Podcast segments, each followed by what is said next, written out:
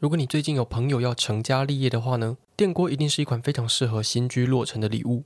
像是家喻户晓的大同电锅呢，就推出了全新升级的产品 AI 智慧料理锅，具有七种烹调以及预约定时的功能，让煮饭的苦手能够驾驭各种不同的料理。还有恒温功能，可以精准的控制温度跟时间，不仅可以炖煮肉类，还可以制作果酱、奶酪、优格等多元化的料理。它还有一个非常厉害的功能呢，就是可以语音控制，你可以用嘴巴讲的，就可以搜寻这个智慧料理锅里面内建的食谱。这个功能在你手忙脚乱的时候一定会特别好用，绝对是居家必备的好伙伴。更重要的是呢，大同的 AI 智慧料理锅呢，今年被选获为台湾精品。台湾精品是代表 Made in Taiwan 设计制造的最高荣耀，经过严谨的评选过程，挑出具有创新以及优质的产品。获奖的企业可以参与台湾精品国内外行销推广活动，登上国际市场舞台，争取商机。台湾精品不仅是品质，更是生活品味。支持台湾优良的产品，并介绍给更多的人认识，一起提高台湾的国际声量，让用心经营的品牌能够被世界看见。我们会在资讯栏呢放上相关的链接，可以去看看由台湾精品认证过的产品呢，要怎么样才能帮你创造精彩美好的质感生活。好，那我们就回到今天的故事吧。一讲到某一些国家呢，就会想到某个食物，譬如说讲到台湾，你就想要珍珠奶茶；想到日本，就想要寿司。那讲到墨西哥的话呢，基本上就会马上想到 taco，墨西哥夹饼。我对 taco 有一个蛮特别的印象，就是我国三的时候呢，我第一次到美国，然后我在旧金山的卖场里面呢买了一个 taco，结账的时候呢就用很破的英文就跟店员聊天说，哎，这是我第一次来美国啊，然后刚刚我去哪个景点玩，去哪个景点玩这样子，然后那个店员呢就欢迎我来美国，然后所以他就跟我说，这一份 taco 呢就由他们招待，不用钱，就免费的，然后我当下就非常震惊。因为那是一间连锁店，它不是一个自营的摊贩或是路边摊那一种，想要随便算你多少钱就算你多少钱。所以现在大家有学到怎么样在国外当免费仔，对吧？你只要假装第一次到那边就可以了。好，但会不会成功我不敢保证了。那虽然我们一讲到墨西哥呢，就会想到 taco，但其实 taco 本身呢是非常近代才出现的一个食物，大概在十九世纪左右吧。而 taco 呢也跟墨西哥的银矿发展有很大的关系。那今天呢，我们就来认识一下。银这一种金属呢，它是怎么样影响人类的文明发展，以及 taco 呢是怎么样出现的吧？目前人类最早开采白银的记录呢，大约在西元前三千年的安纳托利亚高原，就是现在的土耳其附近。那古代的人呢，也许只是觉得这个金属看起来白白亮亮的，很漂亮，再加上它很稀少，所以它具有一定的价值，所以当时的人呢，就会用银去交换一些自己想要的东西。那大约到了西元前一千两百年左右呢。人们在希腊雅典附近的拉夫里奥呢，发现了银矿。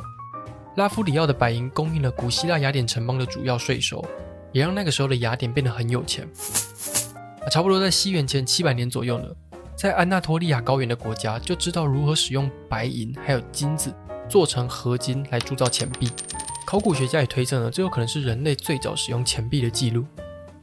当罗马人成为地中海地区的新势力的时候呢，就开始向外的扩张。那白银呢，也在他们扩张的时候呢，帮了他们一把。大约在西元前一百年左右呢，西班牙变成银矿开采的中心，并且持续供应罗马帝国庞大的开销。在大约中世纪左右呢，欧洲人就已经开始使用白银来跟中国做交换，他们会跟中国买茶叶啊、火药，还有陶瓷跟丝绸。所以白银呢，就逐渐被大量使用在国与国之间的贸易。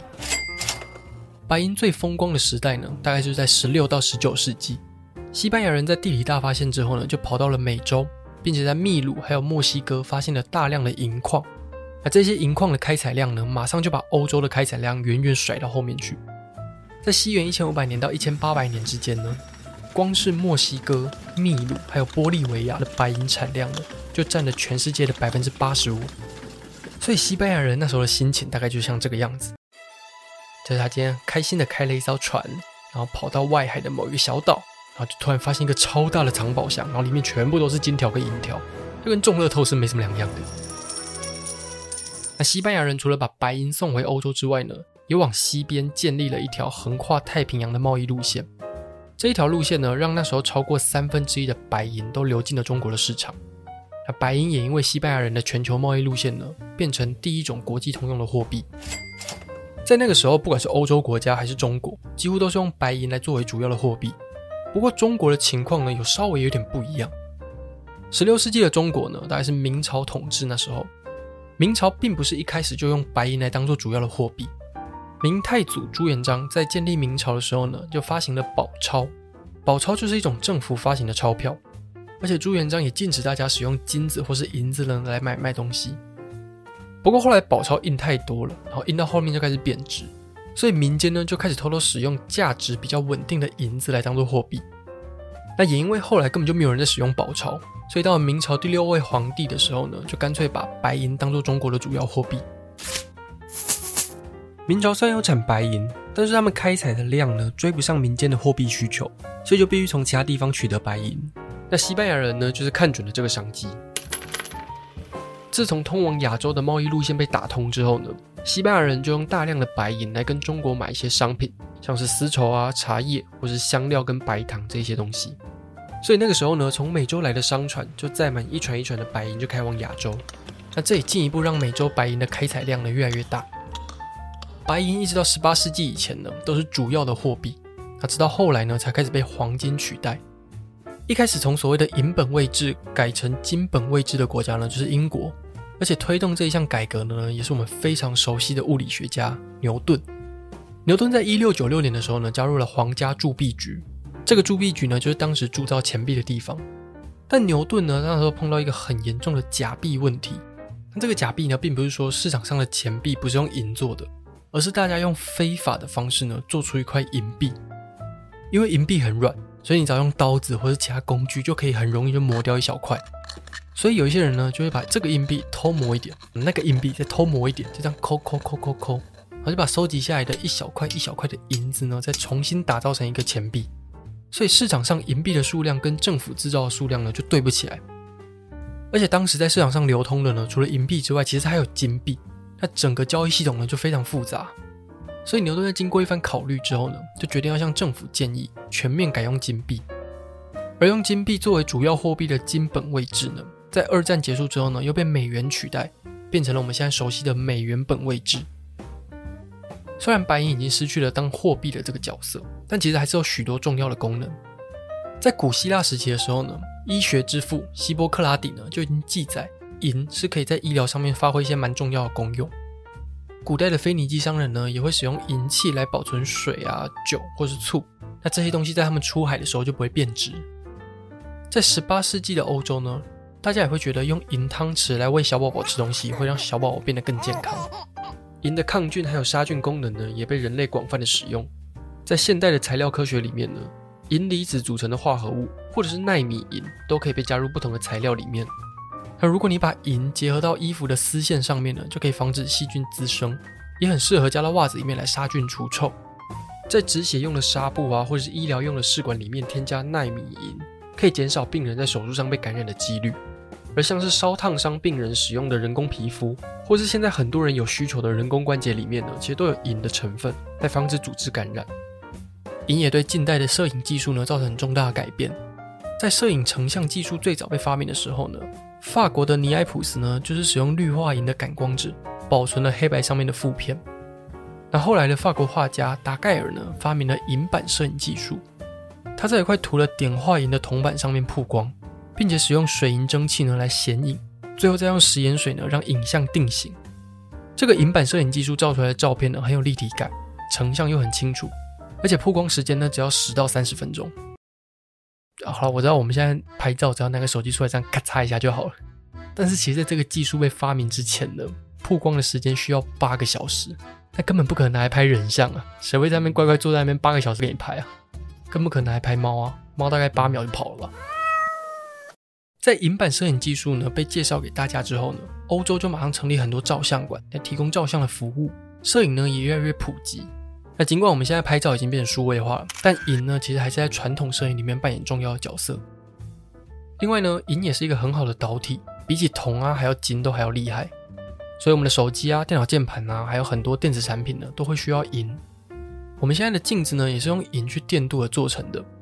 从生活中的牙医诊所，然后甚至到离我们很远的核电厂呢，也都需要银。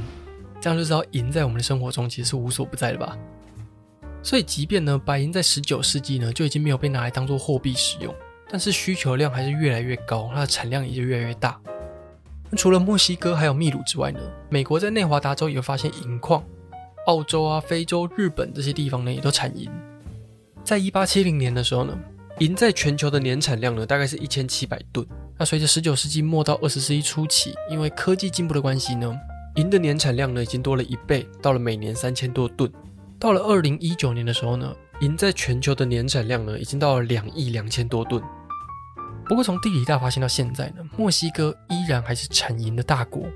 而墨西哥的平民美食 taco 呢，最早就是出现在银矿的矿坑里面。taco 的中文呢，有时候会直翻成塔可或是墨西哥夹饼。那在墨西哥人的眼中呢，一份 taco 必须含有三个重要的元素。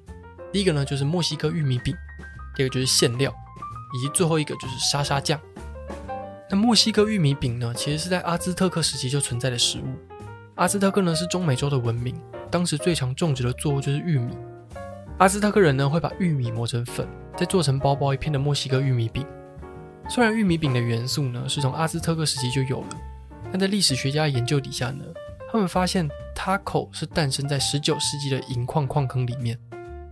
历史学家皮切尔说呢，最早的 taco 其实是被叫做 taco de minero，意思就是矿工的 taco。taco 这个字最早的呢，就是指包在炸药外面的那一层包装，而这里的炸药呢，就是矿工在银矿里面呢拿来炸掉岩石用的。于是我们就用这些历史线索来大胆的推测，用随处可得又便宜的玉米饼。包了猪肉啊，那些等等营养丰富的食材，再加上甜甜辣辣的沙沙酱，taco 对矿工来说呢，一定是一个非常好携带、不用餐具就可以大口吃的，而且非常开胃的食物。可能刚开始有一个墨西哥大妈就会帮自己的老公做 taco，然后让他中午休息的时候可以吃。结果旁边人就跑过来问他说：“哎，你这这什么？也太好吃了吧！”所以 taco 就在矿坑里面流行开来。不过以上情节是我们推测的啦，我们有看到的资料呢是。Taco 随着墨西哥大妈来到墨西哥市之后呢，这一些墨西哥大妈呢就在里面开了很多大大小小的 Taco 店，而 Taco 也在墨西哥市演变成各式各样不同的风貌。Taco 真正开始红起来呢，是在二十世纪初期的洛杉矶。随着墨西哥移民来到了美国西部之后，他们也把好吃的 Taco 给带过来。其中有个叫做葛兰贝尔的人，他在美国开了一间 Taco 的连锁店，叫做 Taco Bell。虽然在美国可以取得的食材跟墨西哥不太一样，吃起来的味道也就不太一样，但在墨西哥人心中呢，taco 最美妙的地方呢，就是它想放什么都可以，只要找到适合搭配的沙沙酱就好了。